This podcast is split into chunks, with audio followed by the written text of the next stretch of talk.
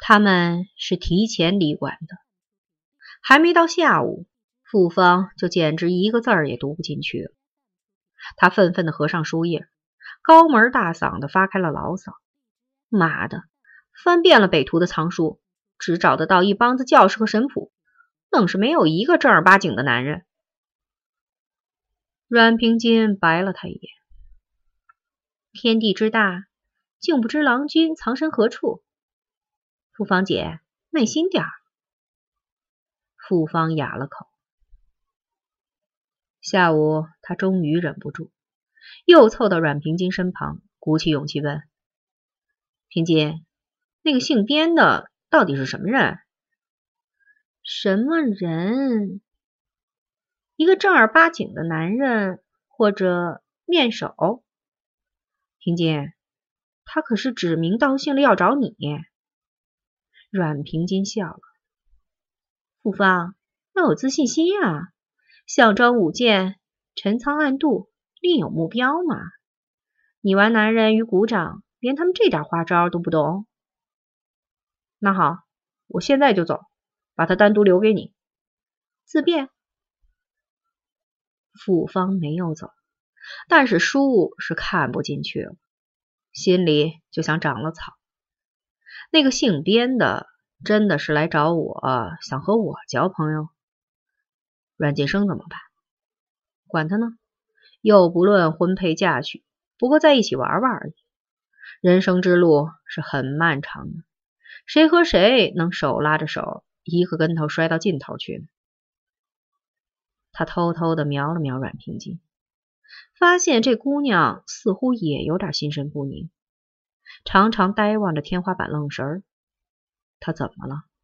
也在想那个突然出现在他们面前、执着而又大胆、带着几分野蛮气的男人吗？他到底是什么人？不到五点钟，他们一前一后的走出北图大门，又走上了北海大桥。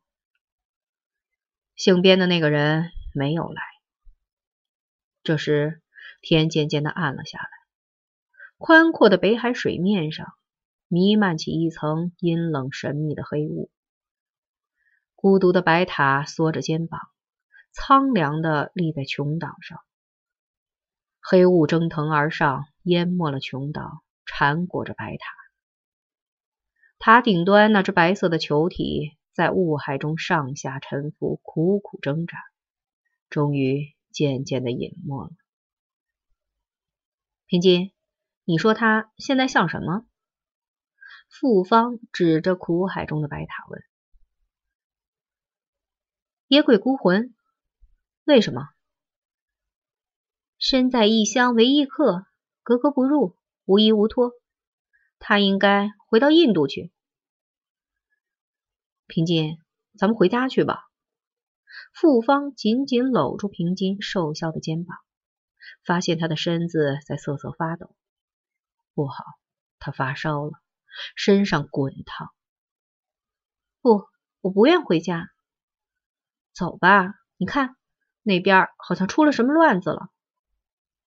阮平金顺着傅芳手指的方向望去，桥南街口，一大群人正在追逐厮斗，有人被打伤了，横趴在马路中央。一群狗，阮平金厌恶地说。边亚军走上北海大桥时，远远的看见他们站在萧瑟的寒风中，仍在等他。当时他慌乱的几乎绝望了。他们为什么这么傻？为了一句无关紧要的话，就这么认真的、固执的等着他？边亚军后来说：“那时我就有一种预感，命运拴了个套，把我和那两个女孩子套在了一起。”我跑不了，也会把他们拖入灾难。真的应该责怪命运吗？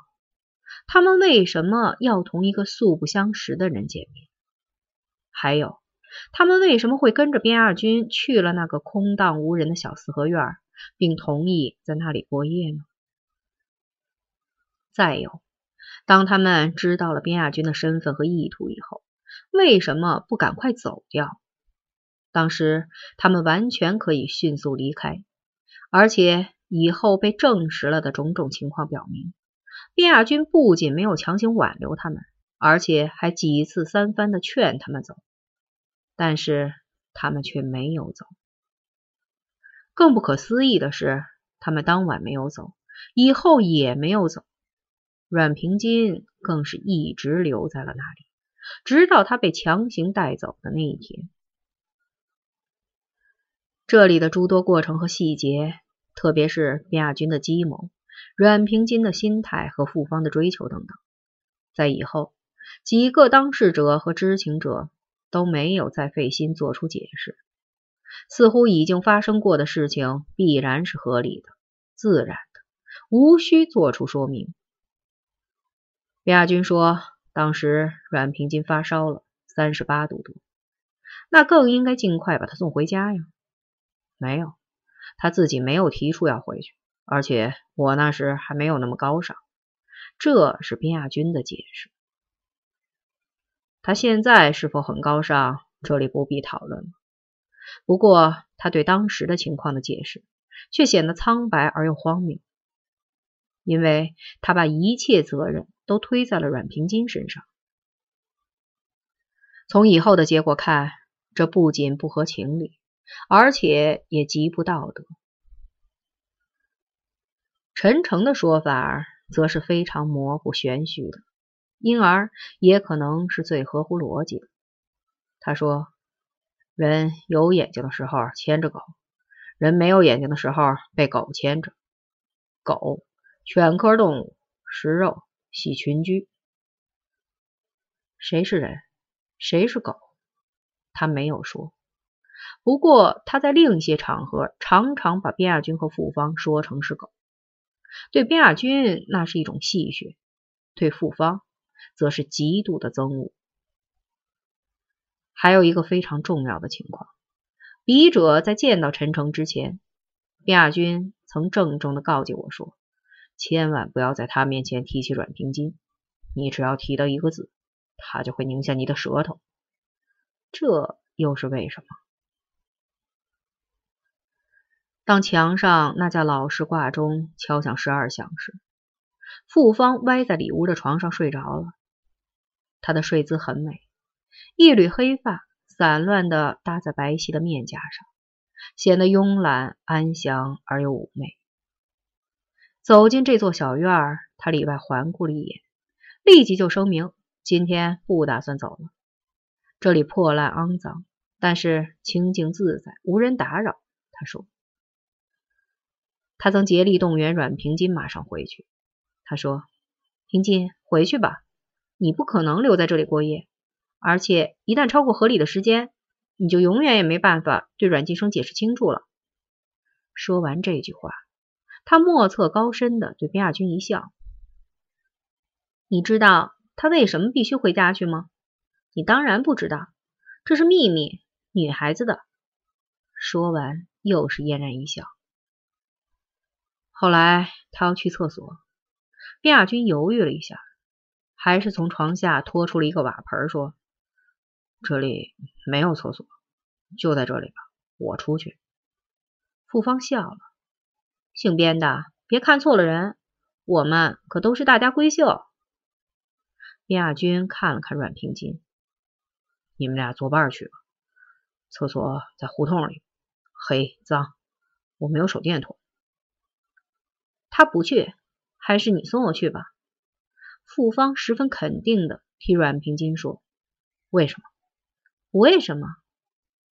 女孩子的事情，男人少问。”又是诡秘的一笑。从厕所出来，走到院门口，傅芳不走了，在这站一会儿好吗？他说：“厕所里真黑，吓得我心咚咚跳。”我摸吗？讨厌！卞亚军不再说话，拉着傅芳的手，把她揽进自己的怀里。傅芳没有抗拒。身体无力的倚偎在边亚军身上，任凭他亲吻抚摸，头脑里麻木而兴奋，身子酥软而站立，火烧般滚烫。这时，他感到一只手坚决而有力的伸进了他的裤袋，并向更深处探寻着。傅芳低声呻吟了一声，体内一股聚集了二十年的快感洪流般的宣泄而下，令人紧张恐惧，然而又畅快无比。不行，他无力的抗拒。行，他不动声色，亲我。傅芳急切的呻吟着，生活是多么好啊！他心里在喊。突然，一切都停止了。卞亚军用力把傅芳推到一边，迅猛的拔出了匕首。一个黑影幽灵似的闪进胡同的深处。赫尔根。卞亚军看清了那个人的眼睛，那是一双无邪。天真亮晶晶的眼睛，也看清了他手里的那把利斧。当时他就站在离他们不到十米远的一根电线杆的后面，手里举着一把明晃晃的斧子。亚军的心里一沉，必须尽快的把这两个女孩子送走，绝不能让他们再在这里停留。赫尔根那个亡命徒！女人居然会成为男人的一种负担，男人要为他们的安全担忧，这是边亚军从没有意识到的。傅芳搂抱着他的胳膊，偎依在他的身上，喃喃低语道：“告诉你一个秘密，阮平金的裤带上有锁。”锁？卞亚军茫然不解。锁。你今天不立即把他送走，他就永远也走不了了。什么锁？为什么？为什么？那是对你的警告，绝不许碰他一个手指头。阮平金面色灰白，身子痛苦的佝偻着。他微微抬起头，看了卞亚军一眼，一字一句的说：“你刚才说。”你是阮晋生，我哥哥的仇人。他杀死了我的朋友，不仅是我，还有许多人都发誓一定要复仇。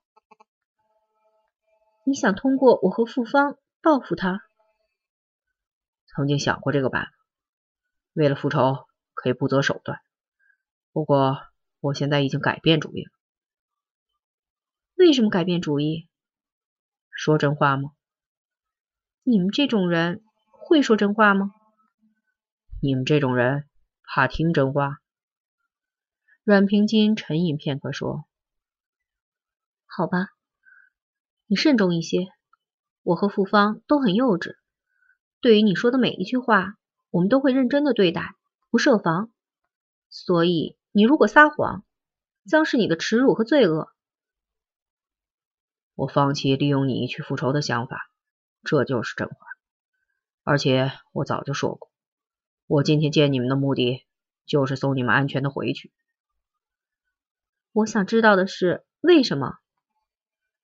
因为阮平金，我喜欢你。喜欢？阮平金惊骇的站起身来。亚军，你这是什么意思？别紧张，阮平金，喜欢。这是一个意义很单纯的字眼，绝不包含男欢女爱的内容和其他野心。我不接受，你只能接受，因为你已经宣布不设防了。卞亚军嬉皮笑脸地说。他走到阮平金身前，紧盯着他的眼睛。还有一件事，你也必须接受。什么事儿？打开那把锁。你敢？不仅敢，而且技艺娴熟。阮平金，听我的话，现在回家去吧，求求你了。不。第二天清晨，傅芳从睡梦醒来，懵懵懂懂的张望了半天，也没弄清楚自己身居何处。后来，他听见外屋边亚军和阮平金说话的声音，才恍然清醒过来。外屋，边亚军和阮平金远远的相对而坐，谈性正浓。阮平金神色坦然平静，虽然一夜未眠，但却看不出有丝毫倦意，脸上笑盈盈的。此刻，他正在耐心的向边亚军解释一个中国地理学上的问题：香港和澳门的地理位置。香港的老百姓吃糠咽菜，生活在水深火热之中，是这样吗？边亚军问。我想。不会吧？阮平金疑疑惑惑地说：“人要是到了活不下去的时候，早想办法跑了，谁会坐以待毙？”卞亚军哈哈大笑：“比较起来，我真是个老实疙瘩，总想束手就擒，坐困而死。你很愿意抓住一切机会粉饰自己。”傅芳挨着阮平金坐下。用手亲热的揽住他的腰，他心里一惊，钢链还在，束得紧紧的。边亚军全神贯注地听着阮平金说话，竟无暇分神去看傅芳一眼。